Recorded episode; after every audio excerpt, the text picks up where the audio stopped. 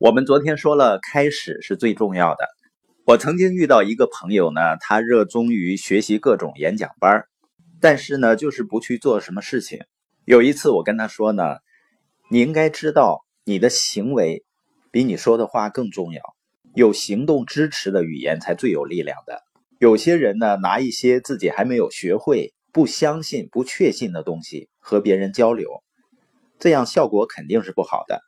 你自己没有经历、没有感受的东西，即使你把它表达出去，也是没有力量的。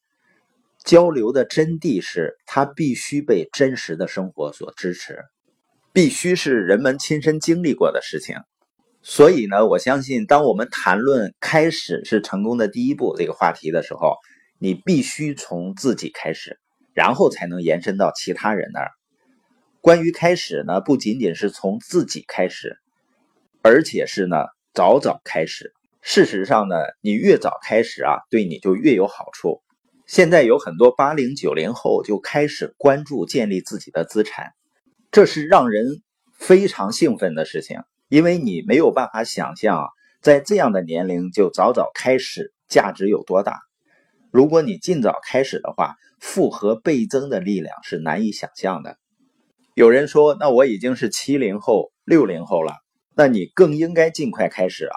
尽早开始有着非常巨大的价值的。我们这里呢有麦克斯韦尔关于一个人在四十岁之前应该做的和知道的事情。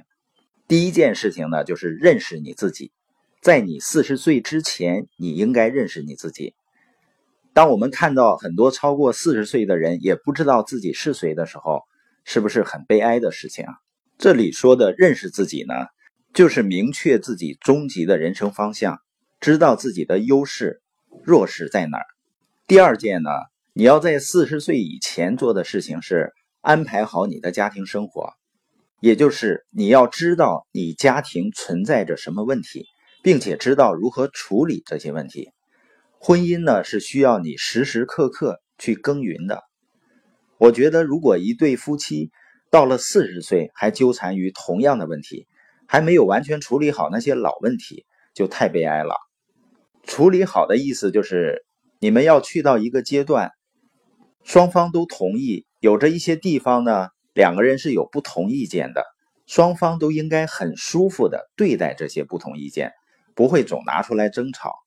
双方同意去求同存异。第三件事，要确定好你的优先次序。希望到四十岁的时候呢。你就要知道什么事情是重要的，知道你愿意把时间用在什么地方上，知道你愿意把生命投身于哪儿。你往生命中增加某些东西，从生命中减去某些东西。有这样一段话是这么说的：只追求一件事情的人，通常都会在生命结束以前得到这样东西；但追求所有东西的人，除了得到遗憾以外，什么都不会得到。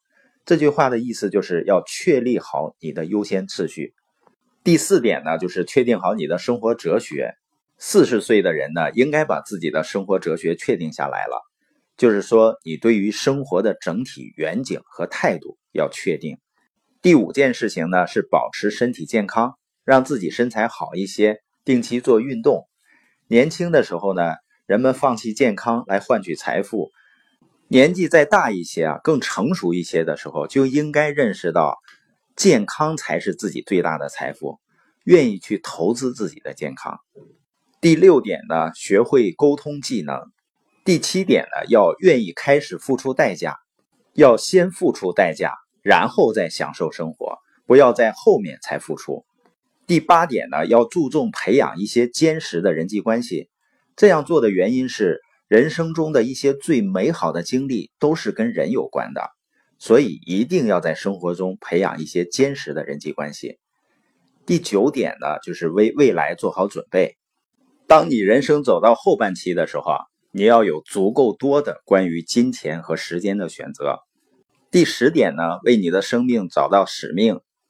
成功的定义是呢，知道我生命的使命，发挥我最大的潜力。并且播下有益于他人的种子，这就是成功的三点：知道、发挥和播种。